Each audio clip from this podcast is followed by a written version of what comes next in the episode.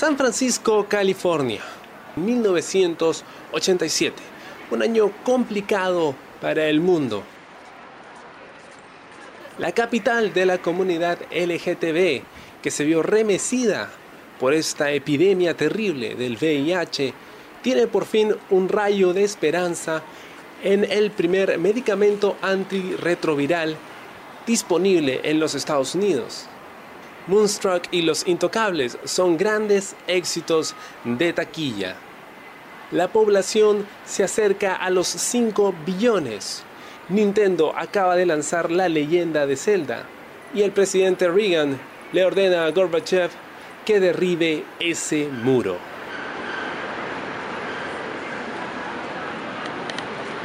Es efectivamente un año complicado para el mundo y ello se refleja en las calles de la ciudad, donde historias de pobreza, miseria y violencia se tejen día a día.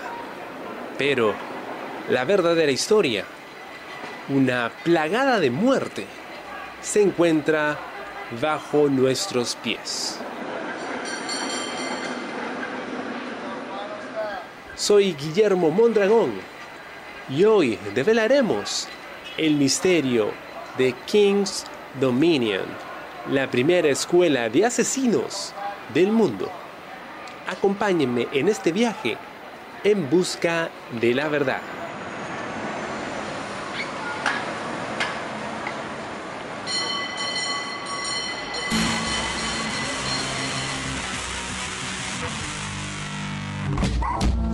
En enero del 2014 fue publicado bajo el sello de Image Comics el primer número de Deadly Class, la aclamada serie de Rick Remender, conocido por sus trabajos de ciencia ficción como Fear Agent, Black Science o Tokyo Ghost. Aunque estaba fuera de su zona de confort, la idea pudo más y decidió arriesgarse con una historia sobre el paso a la adultez de un adolescente huérfano que es reclutado por una escuela de asesinos underground que entrena a sus estudiantes para convertirse en los mejores sicarios del mundo. Rick Remender empezó haciendo storyboards para animaciones como Titan AE o The Iron Giant, hasta que decidió dar el salto a los cómics como escritor y dibujante, aunque terminó dedicándose a escribir casi exclusivamente cuando empezaron a llegarle cada vez más encargos como escritor. Originalmente, Deadly Class eran dos historias distintas en las que Remender había estado trabajando mientras escribía para Marvel. Para él era una forma de poder encontrar un balance en su vida entre las cosas que quería realmente escribir y las que hacía por encargo. La primera historia tenía el mismo nombre y trataba de un grupo de adolescentes en una escuela de sicarios. La segunda se llamaba Reagan Youth las Juventudes de Reagan en español, y se centraba en un grupo de adolescentes punk y sus vivencias en la secundaria durante el año 87, cuando Ronald Reagan era presidente de los Estados Unidos.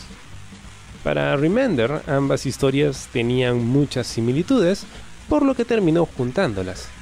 Y el experimento no pudo salir mejor. Mientras que la idea de una escuela de asesinos aporta grandes dosis de acción y reflexión sobre el impacto que puede generar en una persona el tomar una vida, el incluir elementos de la cultura punk de fines de los 80s, en una época complicada política y socialmente, abre la puerta a examinar las vidas de los protagonistas y cómo van adaptándose a un mundo para el que no están del todo listos. A eso súmale las drogas, sexo y rock and roll y tienes un éxito garantizado. Por ello, Deadly Class es 100% 80s, que se hacen sentir en cada detalle que se deja ver en los escenarios de cada viñeta como pósters, avisos publicitarios, cómics y la música que sirve de banda sonora a los protagonistas, entre otras cosas. Pero Remender cree que más allá de la nostalgia, lo interesante de la época es la política y cómo algo que Ronald Reagan hizo en la vida real terminó afectando la vida del protagonista.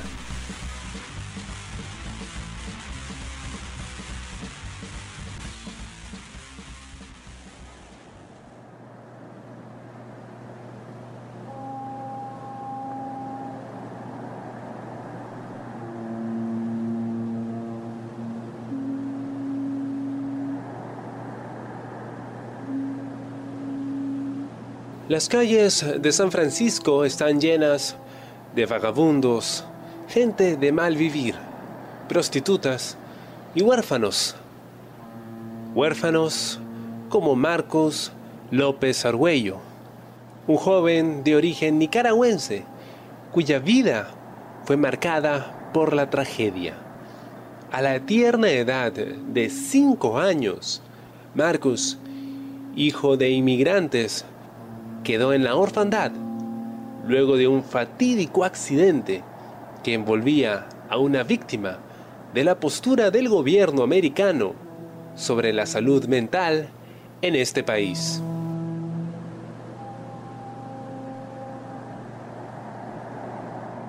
Imagine usted caminar tranquilamente una tarde de domingo con su familia bajo el mítico puente Golden Gate están comiendo un helado, contándose alguna anécdota o simplemente disfrutando de la vista de la bahía de San Francisco. Y entonces, de un momento a otro, sus seres queridos yacen en el piso bajo el cuerpo de una mujer que acababa de salir del manicomio y que en medio de su locura, decidió suicidarse saltando desde lo alto del puente. Cualquier persona que tuviese que presenciar tan indescriptible suceso podría considerar que ese es el fin de su vida. Lamentablemente, y digo lamentable, por lo que viene después. Para Marcus López Argüello, este era solo el inicio de su tragedia.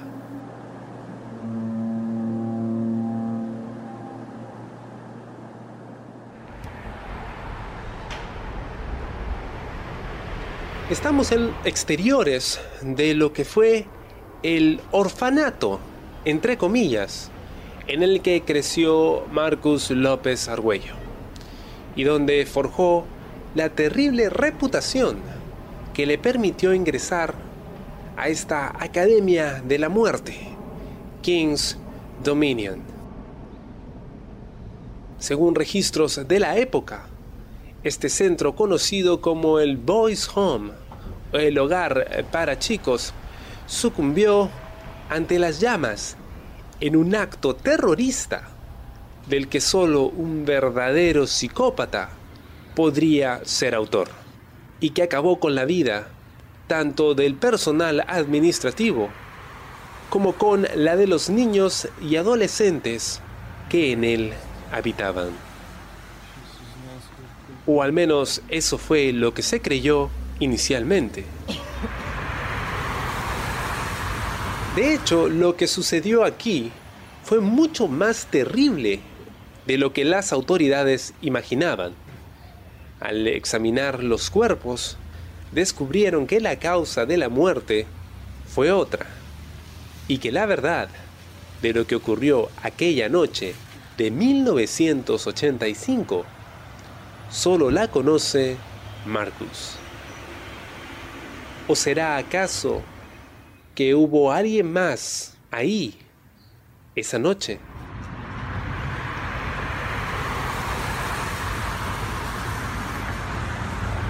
Luego de los terribles sucesos ocurridos en el orfanato, donde pasó tantos años de miseria, Marcus López Argüello, su vida cambiaría radicalmente cuando fuera elegido por King's Dominion.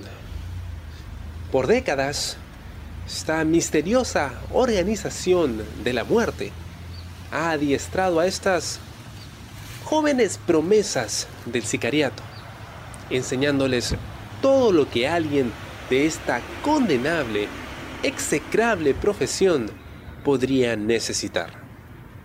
Combate cuerpo a cuerpo, uso de todo tipo de armas, preparación de venenos e incluso oscurantismo. Esas son algunas de las clases que reciben estos estudiantes de la muerte. Ese es el modus operandi de King's Dominion, buscar jóvenes con fama de tener sangre fría, de haber tomado vidas, ya sea en defensa propia o por venganza, y reclutarlos para convertirlos en máquinas de matar.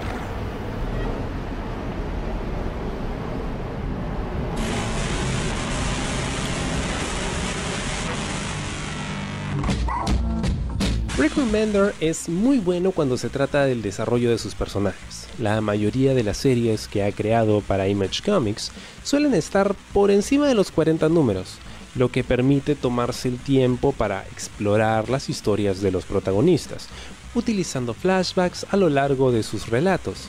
De hecho, el autor se basó en su propia adolescencia para darle forma a sus personajes y a sus historias tomando elementos de personas que conoció en la vida real. Estoy basando todos los personajes en personas o amalgamas de personas que conocí para que no parezca una caricatura. Aquí hay un yuppie con su cuello alzado, sus padres son ricos y es un pendejo al que le gusta la cocaína. Yo no conocí a un tipo así, así que no voy a escribir a ese tipo. Sí conocí a un punk que era un imbécil exclusionista que parecía no acoger lo que creía que era el punk rock. Conocí a una chica gótica que era promiscua y estaba un poco quebrada. Conocí a un chico hip hopper con quien nos hicimos amigos cuando descubrimos que todo lo que amábamos del punk y el hip hop venían más o menos del mismo lugar. Marcos y sus amigos son algo así como los inadaptados del grupo, los que no necesariamente están ahí por querer convertirse en asesinos o no necesariamente encajan en alguna de las facciones que existe en King's Dominion. Y sí, como si se tratara del mundo de Lampa o de una secundaria americana promedio, o bueno, de cualquier parte del mundo, aquí tenemos a los italianos, a los yakuza, a los vatos, los mexicanos, los rednecks, que son como los americanos marginales, los chicos bien, los negros del Bronx y así. Y ya sé, esta no es una serie políticamente correcta, pero Deadly Class reflexiona de forma sarcástica sobre los estereotipos raciales y sociales, con un humor bastante directo como si estuviéramos escuchando una verdadera conversación entre un grupo de adolescentes punk de una secundaria en los 80s. Una de las características de la serie es su soundtrack, entre comillas.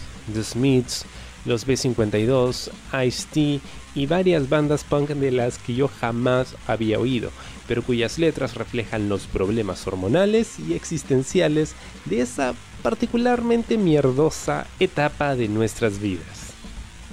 Porque eso es con lo que Marcus tiene que lidiar. Mucha mierda. Literal y figurativamente. De hecho, hay una escena particularmente memorable al respecto en una tienda de cómics.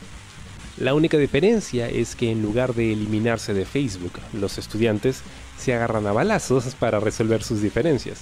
Y ahí está precisamente el peso emocional de la serie los protagonistas, especialmente Marcus, aunque también el resto del grupo, tienen que lidiar con las consecuencias de sus actos. Cada error, cada misión fallida puede costarle la vida a un amigo o quizá la propia.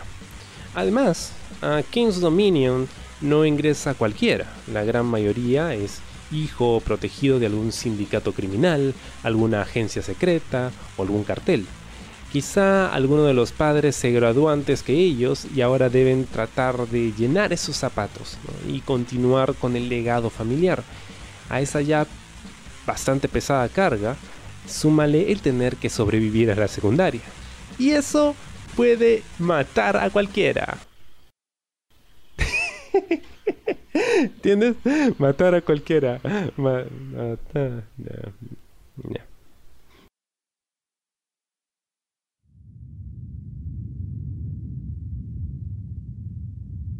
Soy Guillermo Mondragón y nos encontramos en una ubicación secreta, donde un ex trabajador de King's Dominion aceptó hablar con nosotros en exclusiva acerca de lo que realmente ocurría detrás de los muros de esta escuela de la muerte, bajo la condición de mantener su identidad bajo estricta anonimidad. Por supuesto, nuestro entrevistado y también el equipo de ese programa está plenamente consciente de los riesgos que conlleva tener esta entrevista. Sin embargo, nuestro interés por encontrar la verdad vale mucho más que cualquier amenaza que nos puedan hacer llegar. Ha decidido hablar con nosotros acerca de esta institución. ¿Por qué? El hecho de que esté hablando con usted en este momento podría hacer que me maten. Pero no puedo mantenerme a un lado simplemente observar a estos jóvenes convertirse en monstruos. He visto tanta muerte. Tanta muerte. Please tell us. Díganos exactamente qué vio durante su tiempo en King's Dominion. De hecho, he visto a niños matarse entre ellos, haciéndose cosas indecibles unos a otros. Y vi a la administración, al director, no hacer nada al respecto. Creí que era un trabajo regular. Juro por Dios que era un trabajo regular. Juro por Dios que era así se convirtió en una masacre y no quiero eso para nadie. What was that? Get back in here. Get No, in sir, here. Get all please, Get come, come down, sir. No, I ain't doing this. No. it's a safe no. place. We can talk. No, let, let me go, man. Come down. No, sir, come They're down. gonna kill No, us. please, I'm out of no. here. You should be too.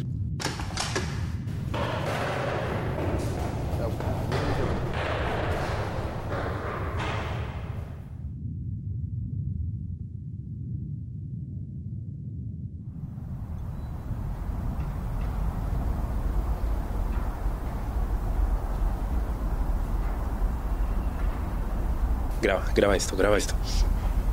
Señores, eh, como habrán podido escuchar, nuestro testigo clave eh, salió de la entrevista intempestivamente. Al parecer, eh, el lugar donde estábamos grabando se vio comprometido de alguna forma. Hemos tenido que salir del lugar en este momento. Nos encontramos esperando la movilidad que nos va a llevar al lugar donde nos estamos quedando mientras elaboramos este reportaje.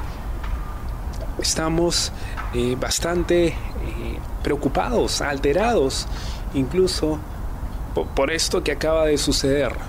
Eh, no es la primera vez, ya habíamos recibido llamadas y nadie estaba en el teléfono cuando atendíamos.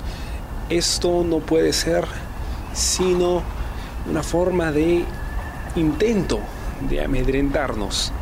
Pero no vamos a parar. A pesar de que nuestro testigo haya decidido no colaborar más con nosotros, aún, aún hay más por descubrir sobre King's Dominion.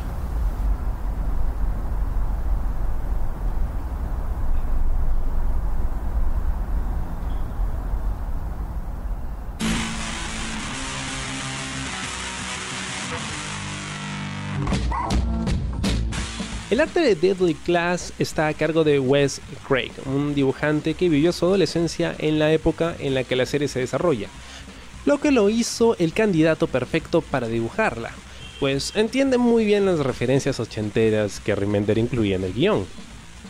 El arte de Craig es eléctrico, los colores son vibrantes y más allá de solo dibujar, compone las páginas distribuyendo las viñetas de formas que aumentan la intensidad de cada momento. en formas que yo personalmente no había visto nunca. Funciona bastante bien, especialmente en los momentos de acción. Y bueno, tratándose de una historia de adolescentes asesinos, hay mucha, mucha acción. Craig y Remender hacen que la violencia de Deadly Class sea muy gráfica, pero no llega a ser grotesca. Por el contrario, el estilo de dibujo y los colores hacen que la sangre sume y nos haga entender que las consecuencias pueden ser mortales. Craig eh, puede incrementar, eso sí, el número de viñetas y complejizar su diseño de página cuando se trata de una escena de acción, para imprimirle aún más emoción a la lectura. Los guiones de Rick usualmente tienen un conteo alto de viñetas, y a veces a mí me gusta descomponerlas aún más porque me gusta torturarme. Creo que principalmente me gusta hacerlo porque descomponer cosas eh, es cómics para mí. A diferencia de las películas o novelas, los cómics son pedazos descompuestos de información, movimiento continuo convertido en viñetas, diálogos y globos. Por supuesto, también merece ser mencionado el trabajo de Lee Loveridge y luego de Jordan Boyd como coloristas que le dan potencia a la narrativa con sus colores planos que hacen que el cómic se distinga de otros contemporáneos. Deadly Class en este momento es uno de mis cómics, si no mi cómic favorito. ¿Por qué? Muchos pueden pensar que el atractivo de esta serie es precisamente el tema de la nostalgia, no solo por los 80s, sino también por la época del colegio. Y debo decir que no me agarra tanto por ahí la historia, pero sí tengo que confesar que me hace vivir cosas que yo no vivía en mi secundaria, pero por las que sí tenía muchas inquietudes, como el tema del sexo desenfrenado y las drogas y las fiestas y el rock and roll. Yo no era de esos chicos, pero siempre me pregunté cómo serían las cosas si de verdad hubiera ido a esa fiesta, o si hubiera fumado ese porro, o si hubiera hecho tal o cual cosa. Y no solo eso, porque este tipo de historias donde hay asesinos y hay muerte suelen ser bastante planas a nivel emocional. Pero Deadly Class, siendo escrita por Remender, que es un maestro trabajando la psicología de los personajes y las historias de cada uno, pues me da motivos para enamorarme de cada uno de los personajes. Cada uno tiene una motivación, incluso los villanos o los personajes más detestables. Hasta cierto punto puedes entender qué hay en sus cabezas. No quiere decir que lo justifiques, pero lo entiendes. Y bueno, ¿qué puedo decir del arte? Como mencionaba hace un momento. He visto ahí composiciones eh, de las viñetas que nunca había visto en otros cómics y los colores son realmente muy llamativos. Tiene un estilo visual muy particular que refuerza mucho la narrativa.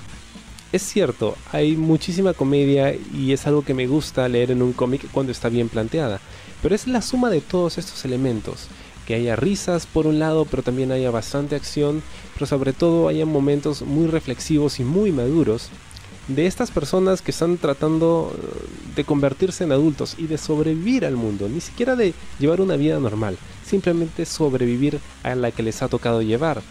Creo que todos podemos identificarnos con una situación así, pues a veces nos vemos superados por eh, las expectativas que hay sobre nosotros o por las situaciones en las que nos vemos involucrados, ya sea por acción u omisión.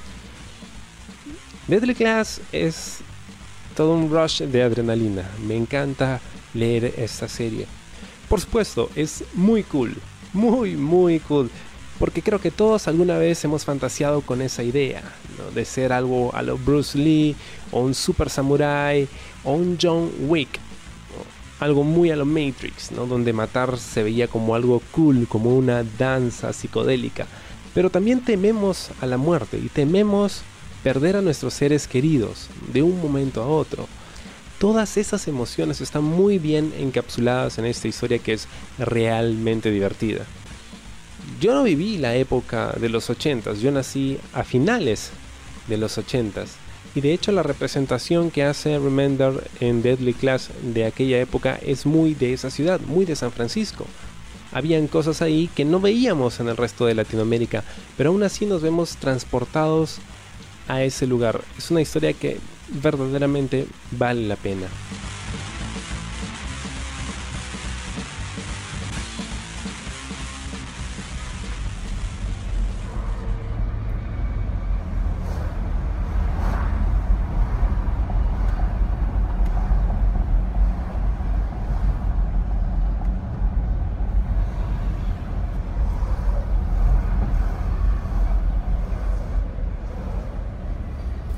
Te estoy diciendo, mira, hace 10 cuadras que nos está siguiendo ese carro.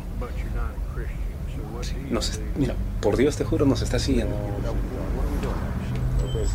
No, no sé, no sé. Llama, llama al... Pide, pide instrucciones y, y, nos vamos, brother, no.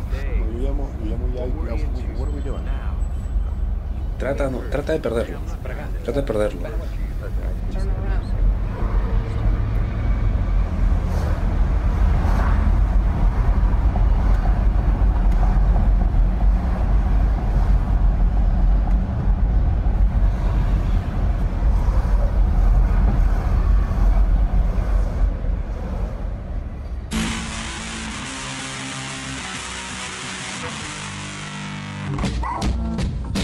La serie de televisión de Deadly Class acaba de estrenarse y es producida por los hermanos Russo, los mismos directores de Civil War, Winter Soldier y Avengers Infinity War para la Casa de las Ideas, Marvel.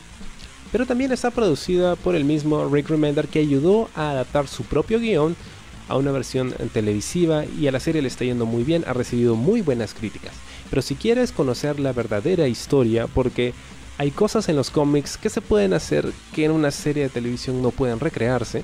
Deadly Class es publicado de forma mensual, bueno, casi siempre mensual, en Estados Unidos en formato físico y digital.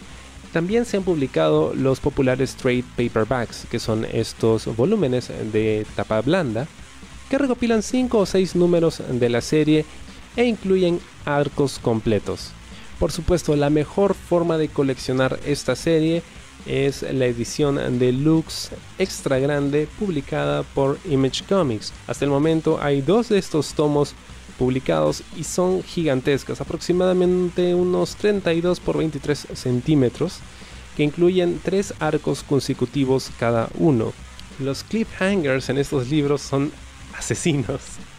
Y si quieres leerlo en este formato vas a requerir de muchísima fuerza de voluntad para tener que esperar hasta el lanzamiento del siguiente libro, porque en serio, quieres continuar con la historia. De hecho, Remender dice que gracias al éxito de la serie, pues Deadly Class tiene para un buen rato todavía. Si debería estirarse o no, bueno, queda a criterio de cada quien. Hasta el momento la serie está muy, muy bien, no ha decaído, al contrario, sigue sumando elementos y personajes nuevos, pueden seguir a Wes Craig en su cuenta de Instagram donde siempre está subiendo sketches de lo que serían nuevos personajes o nuevos números de la serie.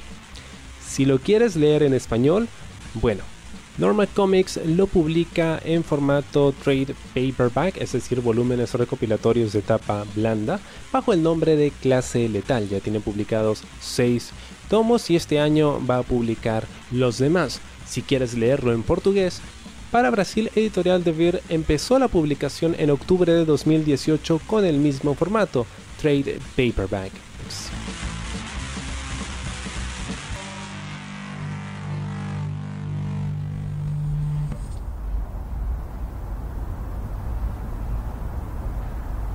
Este periodista y su equipo responsabilizan directamente a King's Dominion por lo que pudiese haberle sucedido a nuestro testigo.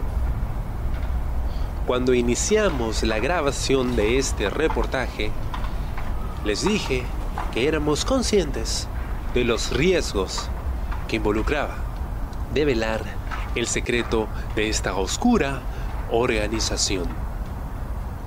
Y aunque por la seguridad de mi equipo y de sus familias daremos por concluido este reportaje. Lo hacemos con la satisfacción de haber cumplido con ustedes, con el público, que merece saber la verdad acerca de King's Dominion.